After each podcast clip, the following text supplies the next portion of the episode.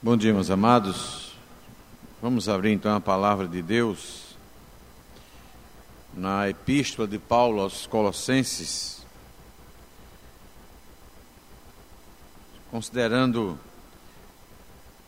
essa semana chamada Semana Santa, nós vamos hoje e à noite estar expondo sobre o verdadeiro significado do sacrifício do Senhor Jesus Cristo, sentido da cruz, que representa para nós este período tão importante no calendário cristão e que muitas vezes, pelas práticas tradicionalistas, pela tradição, é esquecido os princípios normativos da palavra de Deus quanto a morte de Jesus, a crucificação de Jesus e a própria ressurreição de Jesus. Colossenses capítulo 2, a partir do versículo 6 ao versículo 17, nós vamos expor esses versículos com a igreja, meditarmos sobre esses versículos e principalmente sobre a centralidade ou a supremacia do Senhor Jesus Cristo sobre toda a vida cristã, toda a criação, tudo que há de criado, mostrando assim: Cristo, tudo foi criado por meio dele e para ele. Ele é, portanto, o centro de todas as coisas, e a ele é devida a honra e a glória. Colossenses 2, versos 6 a 17, nos diz assim: Ora, como recebestes Cristo Jesus, o Senhor, assim andai nele, nele radicados e edificados e confirmados na fé, tal como fostes instruídos, crescendo em ações de graças. Cuidado, que ninguém que ninguém vos venha a enredar com sua filosofia e vãs sutilezas, conforme a tradição dos homens, conforme os rudimentos do mundo e não segundo Cristo. Porquanto nele habita corporalmente toda a plenitude da divindade. Também nele estáis aperfeiçoados. Ele é o cabeça de todo o principado e potestade. Nele também fostes circuncidados, não por intermédio de mãos, mas no despojamento do corpo da carne, que é a circuncisão de Cristo. Tendo sido sepultados juntamente com ele no batismo, no qual igualmente fostes ressuscitados mediante a fé no poder de Deus, que o ressuscitou dentre os mortos. E a vós outros que estáveis mortos pelas vossas transgressões e pela incircuncisão da vossa carne, vos deu vida juntamente com ele, perdoando todos os nossos delitos, tendo cancelado o escrito de dívida que era contra nós e que constava de ordenanças, o qual nos era prejudicial, removeu inteiramente, encravando na cruz e despojando os principados e as potestades publicamente, os expôs ao desprezo, triunfando deles na cruz. Ninguém, pois, vos julgue por coisa de comida, por causa de comida e bebida, ou dia de festa, ou lua nova, ou sábados, porque tudo isso tem sido sombra das coisas que haviam de vir, porém o corpo é de Cristo. Amém. Quero lhe convidar também a abrir lá em Hebreus, capítulo 10 de Hebreus, no versículo 1 de Hebreus 10, 1. Ora, visto que a lei tem sombra dos bens vindouros, não a imagem real das coisas, nunca jamais pode tornar perfeitos os ofertantes com os mesmos sacrifícios que ano após ano perpetuamente eles oferecem. Vamos orar, meus amados? Senhor nosso Deus, graças te damos pela tua palavra, palavra esta, Senhor, poderosa, palavra esta, Senhor, perfeita, palavra esta, Senhor, que restaura as nossas almas e dá sabedoria aos simples. Palavra esta, Senhor, que é de ti, é a tua voz, é como o Senhor se revela a nós, revela a tua vontade, o teu querer, os teus planos e propósitos para as nossas vidas. É por esta palavra e damos graças por ela, Senhor, que é e deve ser a nossa única regra de fé e de prática. Rogamos, portanto, nesta manhã que o teu Espírito Santo nos ajude, nos auxilie, Senhor, na compreensão desta palavra, que ele ilumine, Senhor, as nossas mentes para que possamos compreendê-la com clareza, guardá-la no coração para não pecar contra o Senhor. Pai bendito, nós, em nome de Jesus, oramos para a glória do teu nome, em nome de Jesus. Amém. Meus irmãos, nós não precisamos fazer uma pesquisa acurada sobre o crescimento da igreja evangélica no nosso país. Muito facilmente você hoje vê os canais de televisão, muitos canais hoje pertencentes a várias denominações, a várias igrejas, programas de rádio mais diversos. Temos cantores famosos que têm acesso, livre acesso a, grande, a grandes empresas de TV, programas de muita audiência, pregadores carismáticos, pregadores que são convidados muitas vezes a participarem de programas televisivos para falarem de assuntos pertinentes à sociedade.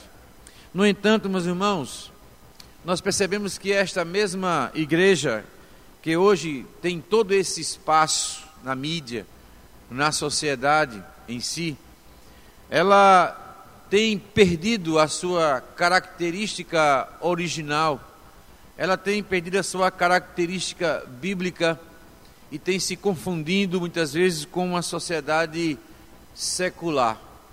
Cada vez mais nós observamos adentrar a igreja, aos portões da igreja, práticas tão somente fundamentadas na tradição religiosa pagã práticas muitas vezes que entram em confronto com a Bíblia Sagrada, mas no entanto temos visto isso no reino, no povo de Deus.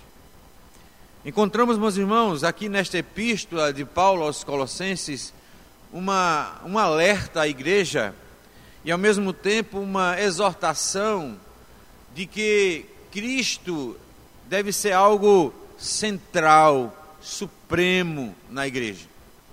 De que a vida da igreja ela deve girar em torno de Cristo.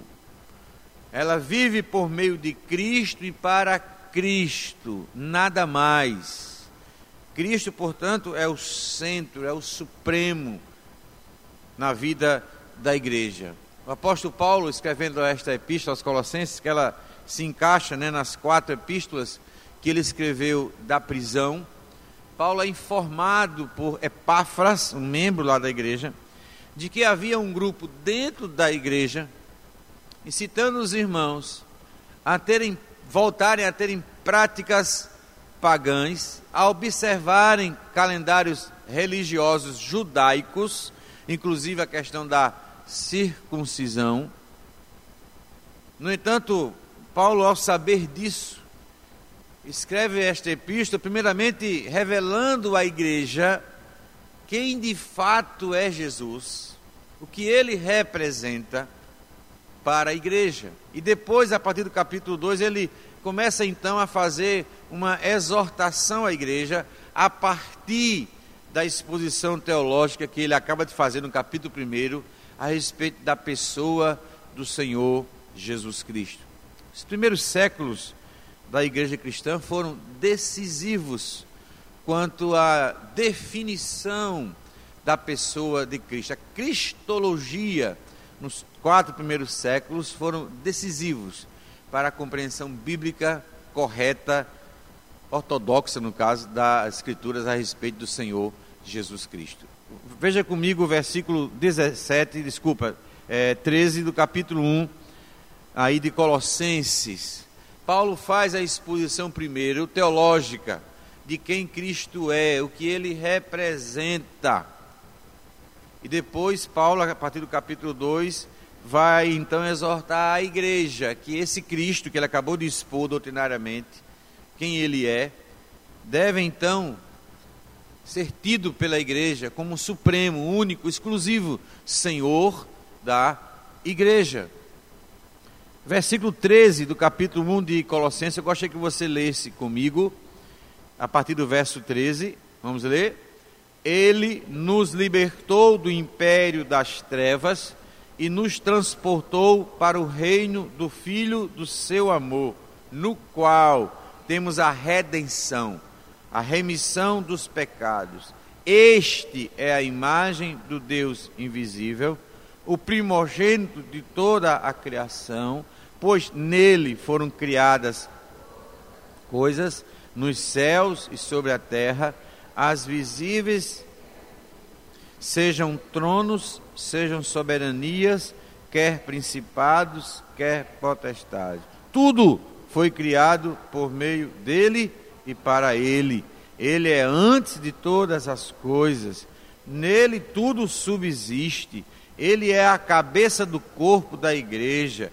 Ele é o princípio, o primogênito de entre os mortos, para em todas as coisas ter a primazia porque aprove, aprove a Deus que nele residisse toda a plenitude, e que, havendo feito a paz pelo sangue da sua cruz, por meio dele, reconciliasse consigo mesmo todas as coisas, quer sobre a terra, quer nos céus. Amém. A questão que Paulo vai tratar, ela é um pouco parecida com a questão doutrinária é, existida ali, que existiu ali é, na carta aos Gálatas. Paulo escreve aos Gálatas, surpreso, dizendo para os irmãos: me, me surpreendeu quanto depressa vocês mudaram do Evangelho. Estavam ali em Gálatas, portanto, uma influência judaica para a prática da circuncisão, ou seja, voltar à prática da lei. E aquelas Colossenses, Paulo vai lidar com um grupo que é muito mais perigoso do que aquele lá no contexto da carta aos Gálatas. Porque esse grupo aqui, eh, aos Colossenses, ele não só vai tratar da questão da observância da lei, como ele vai incluir observância de festas, é, observância também de uma prática pagã que existia na época de adorar a sol, lua, o vento, a terra. E Paulo se, pe se pega agora diante de uma, um desafio, diante de uma dificuldade tremenda, porque não é só um ponto, mas são vários pontos. Os estudiosos dizem, chamam aqui da heresia né, dos colossenses, porque é um misto de coisas, não apenas uma, mas muitas coisas. E eu percebo como isso se parece muito com o contexto que nós estamos hoje vivendo. Nós não temos apenas uma coisa a combater, uma heresia, mas são várias coisas, são vários fatores. Satanás ele descobriu uma técnica, né, de que é muito mais fácil enganar a igreja, os crentes, misturando verdade e mentira. Então ele não só prega a mentira, ele prega a verdade misturada com a mentira. E isso fica muito mais difícil de nós discernirmos, de nós descobrirmos aí a, a heresia. Né? Então aqui Paulo vai se deparar nessa situação. Então o que é que ele faz primeiro? Ele expõe para a igreja quem é Cristo, o que Cristo fez pela igreja, quem é esse Jesus, qual é a sua obra em favor da igreja e quem ele é de fato. E nele, diz Paulo, reside toda a plenitude da divindade. Paulo vai dizer também que ele é o primogênito de toda a criação na terra como nos céus. Então tudo, tudo gira em torno de Cristo. Quando ele fala que ele é o primogênito da criação, não é que ele foi o primeiro a ser criado, né? Mas ele fala que eh, Jesus estava na criação, e justamente lá em Gênesis. Jesus estava presente na criação. Aí Paulo vai dizer, Romanos, tudo foi criado por ele, por meio dele e para ele, pois a ele seja a glória eternamente. Amém. Então tudo eh, eh, gira em torno de Jesus. Então Satanás ele entra na igreja de uma forma muito sutil, fazendo com que Cristo não seja mais o supremo alvo da igreja, não seja mais o supremo propósito de existir da igreja, mas seja apenas algo mais na igreja. É isso que Satanás tem feito. A igreja tem colocado Cristo de lado como mais mais uma das importâncias da igreja, quando deveria ser a mais importante, a cristologia, como nós entendemos a pessoa de Cristo. Então, a partir do verso 6, aí do capítulo 2 de Colossenses, Paulo agora vai exortar os irmãos para que eles agora que receberam a salvação em Cristo Jesus, é isso que ele vai dizer no verso 20 do capítulo 1, né? havendo feito a paz pela, pelo sangue da sua cruz, por meio dele, Jesus, reconciliasse consigo mesmo todas as coisas, quer sobre a terra, quer nos céus. Então, Cristo, em Cristo, somos reconciliados com Deus.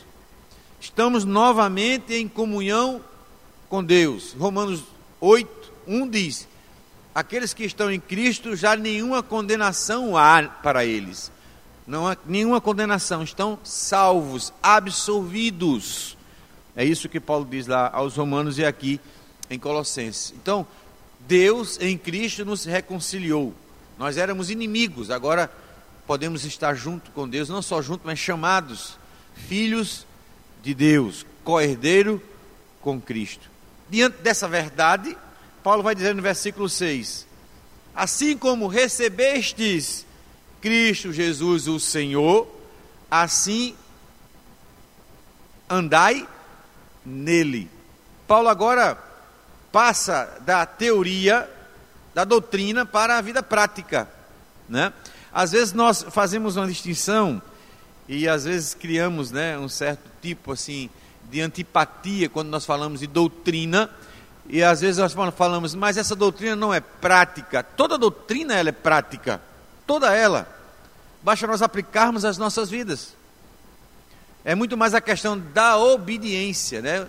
O saber que não gera obediência, ele só faz ensorbebecer o indivíduo.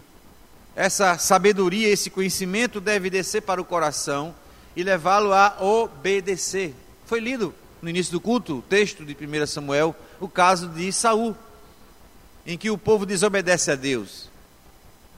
E Saul justifica dizendo: Olha, não foi eu, mas o povo me pressionou. Saul era o rei. Ele deveria conduzir o povo de acordo com a lei do Senhor. Era ele, Saul, que deveria fiscalizar o cumprimento e a observância da lei. No entanto, ele, em temor do povo, descumpre a lei, quebra a lei. E naquele momento é retirado de Saul seu reino. E Saul questiona e dialoga com Deus e tenta, e tenta é, diante de Samuel justificar. E o Senhor diz que obedecer é o melhor do que sacrificar. Então Paulo está dizendo: vocês agora foram reconciliados, portanto, andai nele porque nele vocês estão radicados, nele vocês estão edificados, nele vocês estão confirmados nesta fé. Então andem nele. Aí o grupo que havia lá em Colossenses estavam influenciando a igreja a não apenas andar só em Jesus, mas pudessem também, né? A questão que Satanás levanta hoje não é de ele ele tenta afetar a exclusividade de Jesus. Isso, gente. A exclusividade de Jesus. Não é só Jesus, mas também Jesus. É a questão lá da reforma protestante, né, os solas. A diferença da doutrina católica para a protestante ali reformada é o somente. Porque eles também colocam lá na doutrina que a fé é necessária para a salvação. Mas não colocam somente. Coloca a fé e a tradição religiosa. Então, Paulo coloca aqui para os colossenses: andai nele. O grupo dos hereges, né, estavam aqui da heresia colossenses, vai dizer: não, creem em Jesus, vocês são salvos em Jesus, mas também existem essas práticas religiosas da lei que precisam também ser obedecidas. E a partir do verso 8, Paulo vai entrar nesse tema e nesse assunto. E Paulo vai abordar aqui uma, um, um dos sacramentos, né? São dois os sacramentos. Quais são eles? O batismo e a santa ceia. No caso aqui, ele fala do batismo e ele vai citar a forma do Antigo Testamento que era a circuncisão tá? E agora ele vai dizer que é o batismo. Quando lemos lá o texto de Hebreus, capítulo 10, verso 1, né? Que a lei era sombra, não era a imagem real. Então, o Antigo Testamento é sombra do que vem a ser no Novo Testamento. O real está no Novo Testamento, porque é o cumprimento do Antigo Testamento. Então, o que está, entendo, o que está no Antigo Testamento é sombra daquilo que é real, que está no Novo Testamento, em Cristo, porque tudo apontava para Cristo. Então ele está falando da circuncisão, porque eles queriam também que eles se submetessem novamente à circuncisão física. E Paulo vai dizer que essa circuncisão hoje ela acontece não física, mas espiritual. Quem opera essa circuncisão não é por intermédio de mãos, mas no despojamento do corpo da carne, que é a circuncisão de Cristo. Então, existe essa circuncisão no Novo Testamento, mas é em Cristo. E ela, hoje, se é efetivada no batismo. Tem esse significado. Nós somos mortos e ressuscitados em Cristo Jesus. Paulo também fala isso lá em Efésios. Mas o que chama atenção é o versículo 8 Leia comigo o versículo 8. Paulo primeiro diz: Andai nele, vocês estão radicados nele, vocês estão edificados nele, confirmados na fé dele. Aí o que é que diz o verso 8? Cuidado, que ninguém vos venha enredar com sua filosofia e vãs sutilezas, conforme tradição dos homens, conforme os rudimentos do mundo e não segundo Cristo. Ou seja, Paulo vai aqui falando para os irmãos em Colossos, neste versículo 8, apontar para o que ele disse lá no capítulo 1. Cristo é o Senhor, Ele é o Supremo da igreja, é o Supremo Senhor da igreja. Então ele está dizendo aqui: olha, vocês tenham muito cuidado. A palavra enredar aqui significa pegar, prender, fisgar, enganar. Então é gente que chega com filosofia, vãs sutilezas, mas ele vai dizer: isso não é de conformidade de Cristo, mas de conformidade com o rudimento do mundo e de conformidade com a tradição dos homens.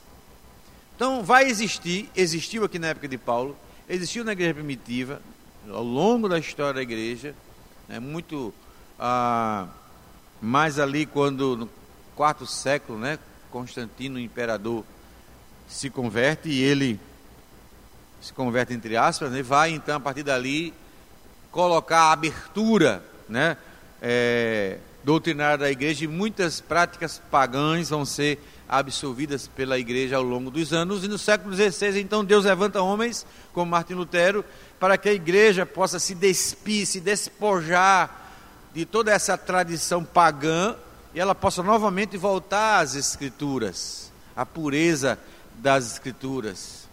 Então, Paulo diz: cuidado, que ninguém vos venha a enredar.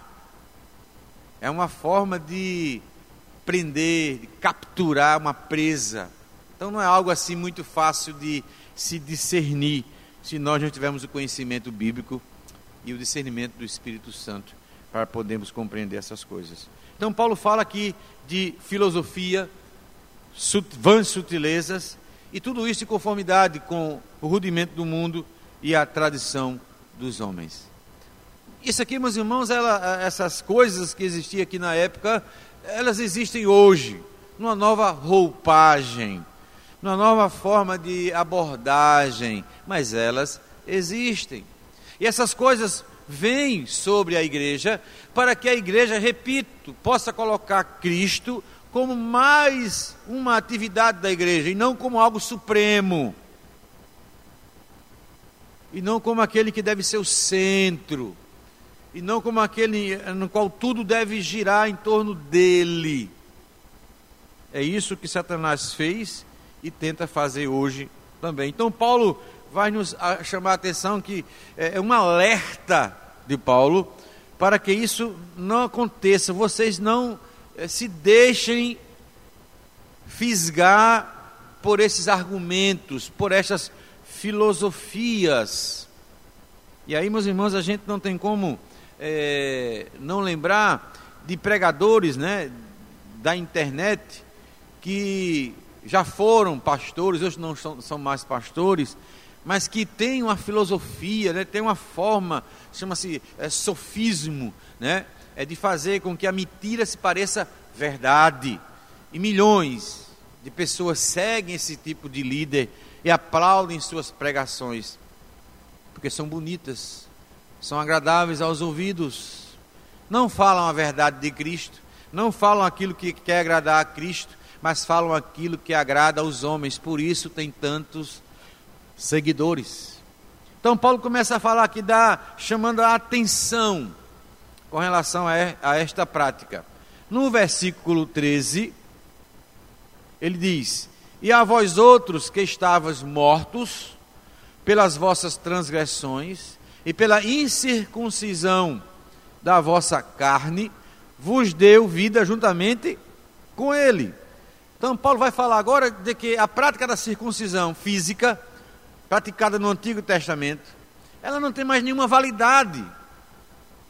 Vocês foram, mesmo incircuncisos fisicamente, vocês foram ressuscitados, vocês são nova criatura em Cristo.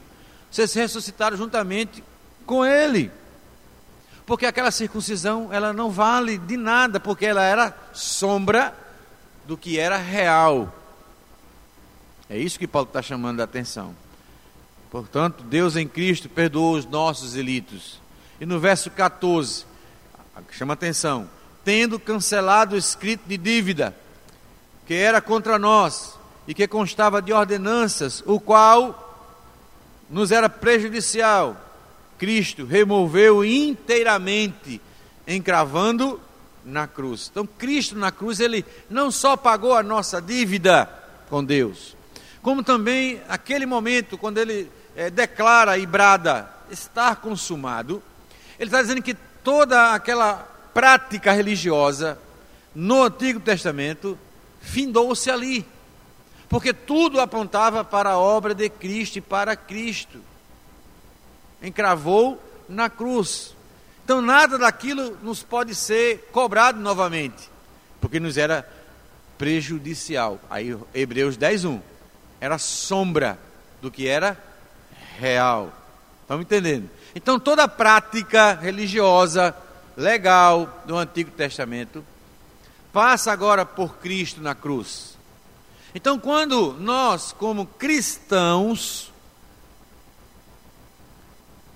tentamos trazer de volta algo, alguma prática do Antigo Testamento, nós estamos, na verdade, declarando a nulidade daquilo que Cristo fez na cruz, porque ele anulou aquilo na cruz, encravou aquilo na cruz. Então, quando a igreja, e existem muitas igrejas, meus irmãos, que têm cultos é, dirigidos por festas judaicas do Antigo Testamento, e tudo aquilo findou, não tem mais nenhum sentido para a gente.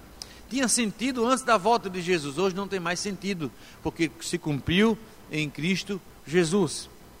No versículo 14, cancelou a dívida, encravou na cruz. Versículo 15, despojando os principados e as potestades, publicamente os expôs ao desprezo, triunfando deles na cruz.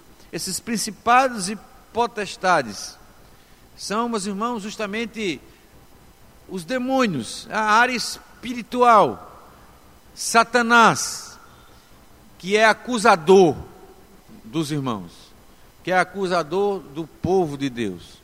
Então, a morte de Jesus na cruz representa uma derrota tremenda para as principados e potestades, porque agora eles não podem mais cobrar de nós, porque Cristo já pagou a nossa dívida.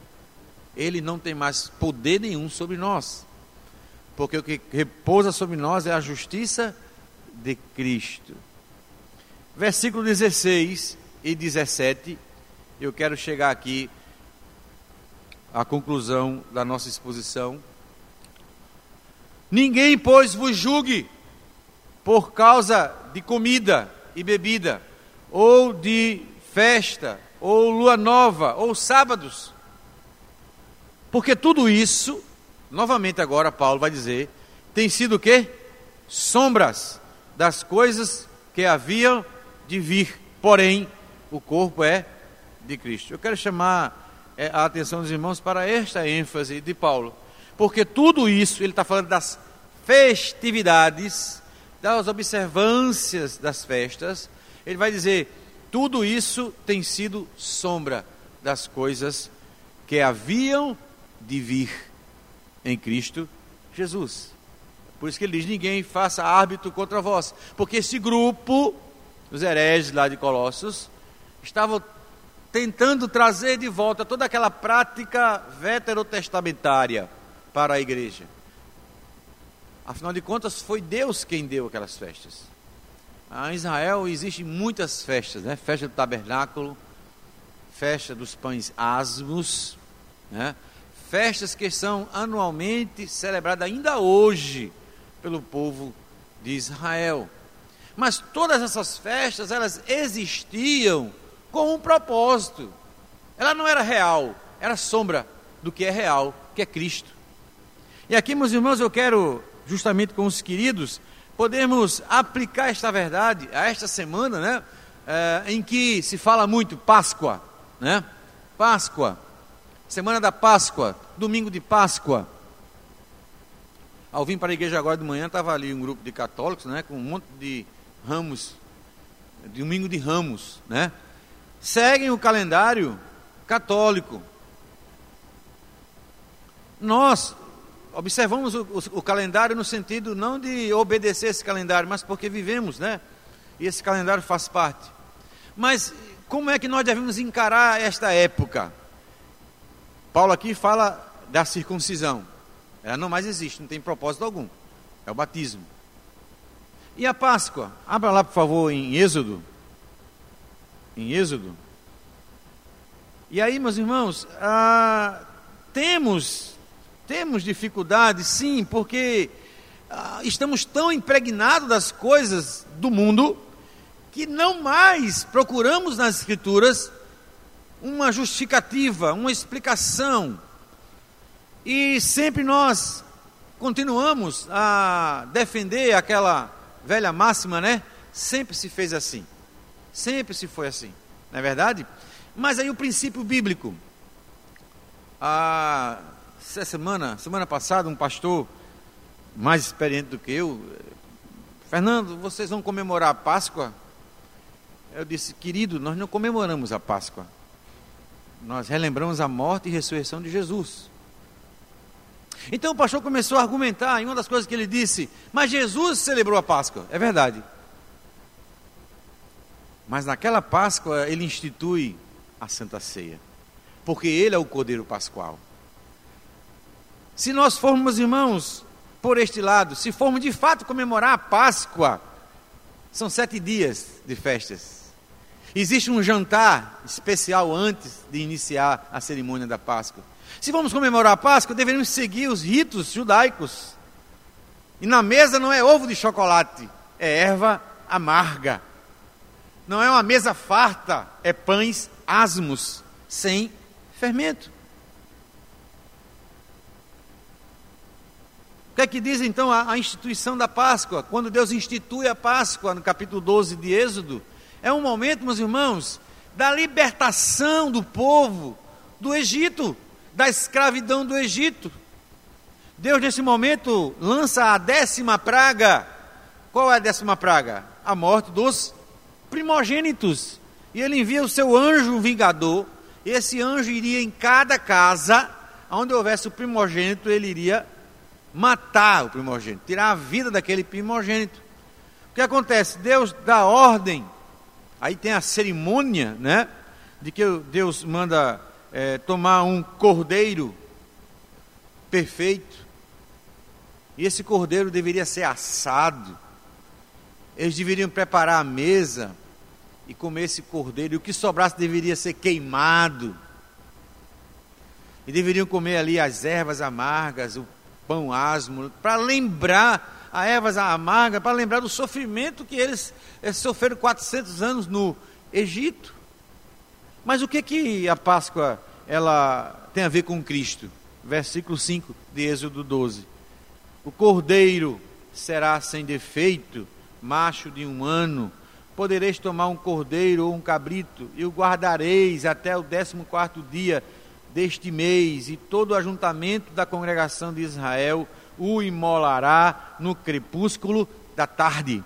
Então, só esse versículo aqui, nós já temos, meus irmãos, detalhes de como deve, devemos celebrar a Páscoa judaica. É assim, quer comemorar a Páscoa? É assim. Seguindo esse rito aqui. No crepúsculo da tarde. Imolar o cordeiro. No 14 dia do mês, Nissan, que era março.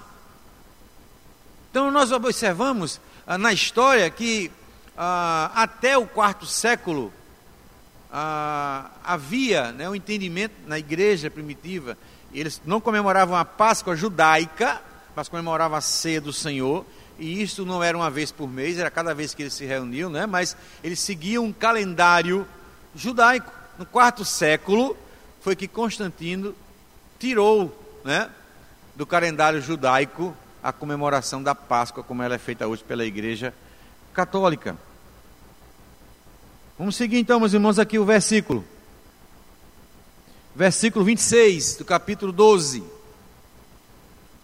Quando vossos filhos vos perguntarem que rito é este, veja, a didática de Deus, a pedagogia de Deus. As crianças estão ali na mesa, participando da Páscoa, e Deus diz: quando elas perguntarem, que rito é esse? Que coisa diferente é essa? Os pais os pais, não são os rabinos, os pais vão responder: é o sacrifício da Páscoa ao Senhor, que passou por cima das casas dos filhos de Israel no Egito, quando feriu os egípcios e livrou as nossas casas. Então o povo se inclinou e adorou. O anjo vingador vem, chega na casa dos egípcios e mata os primogênitos é sacrificado os primogênitos ali. Mas na casa dos judeus, dos israelitas, o anjo não entra, por quê? Porque aquele cordeiro que foi morto, o sangue dele, foi aspergido nos umbrais das portas da casa. Depois o cordeiro era assado, mas o sangue é aspergido. O anjo vingador vem, quando ele chega ali naquela casa, opa, essa casa aqui está coberta pelo sangue do cordeiro. Ele não poderia ali tirar a vida do primogênito. Por isso que os primogênitos dos judeus não morreram, por causa do sangue do cordeiro. João vai dizer que eis né, o cordeiro de Deus que tira o pecado do mundo. Em 1 Coríntios 5, abra aí sua Bíblia rapidamente. 1 Coríntios 5, verso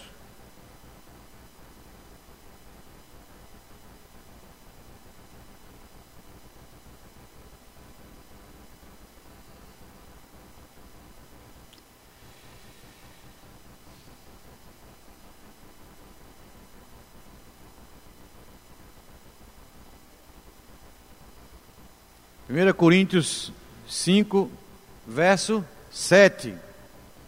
Vamos ler juntos? Lançai fora o velho fermento, para que sejais nova massa, como sois de fato, sem fermento.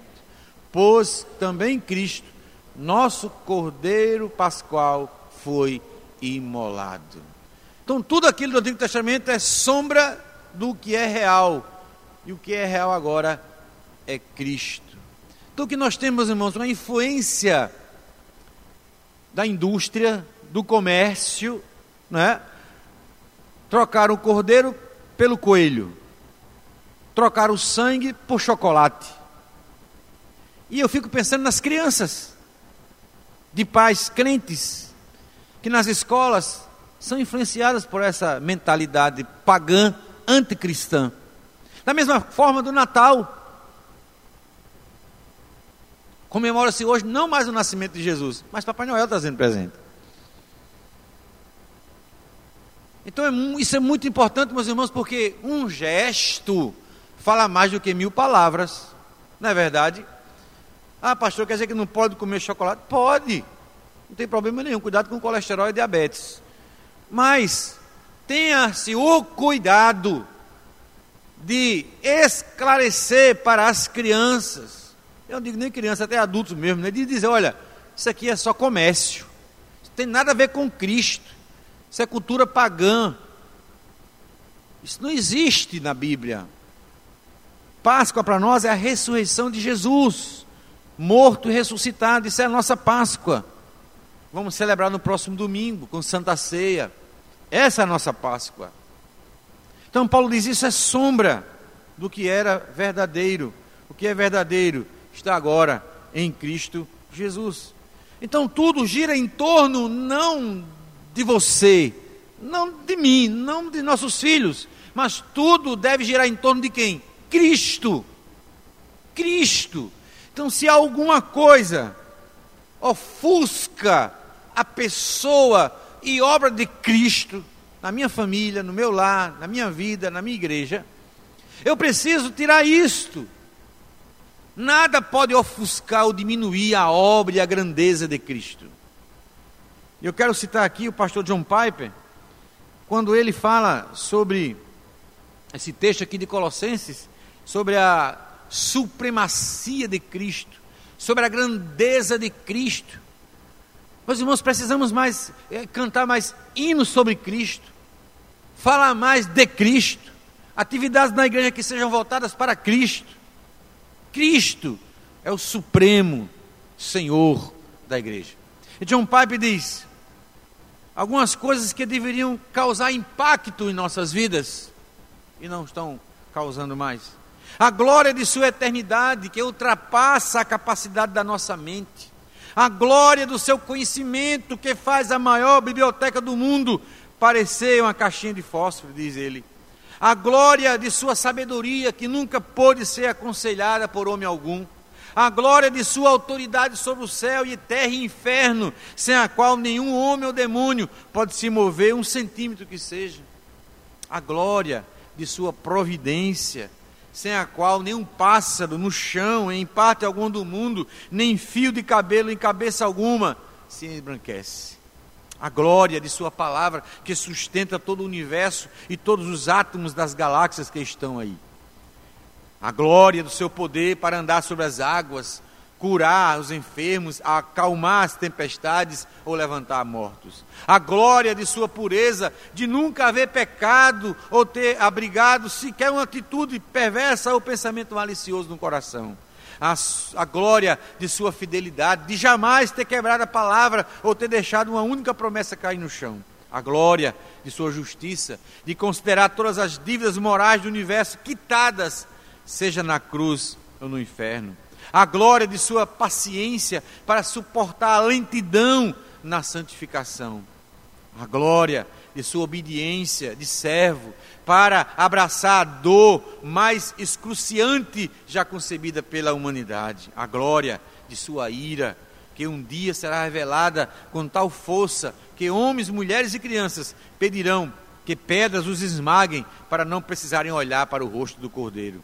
A glória de sua graça que justifica os ímpios, a glória de seu amor, que faz tudo isto por nós, enquanto ainda somos pecadores.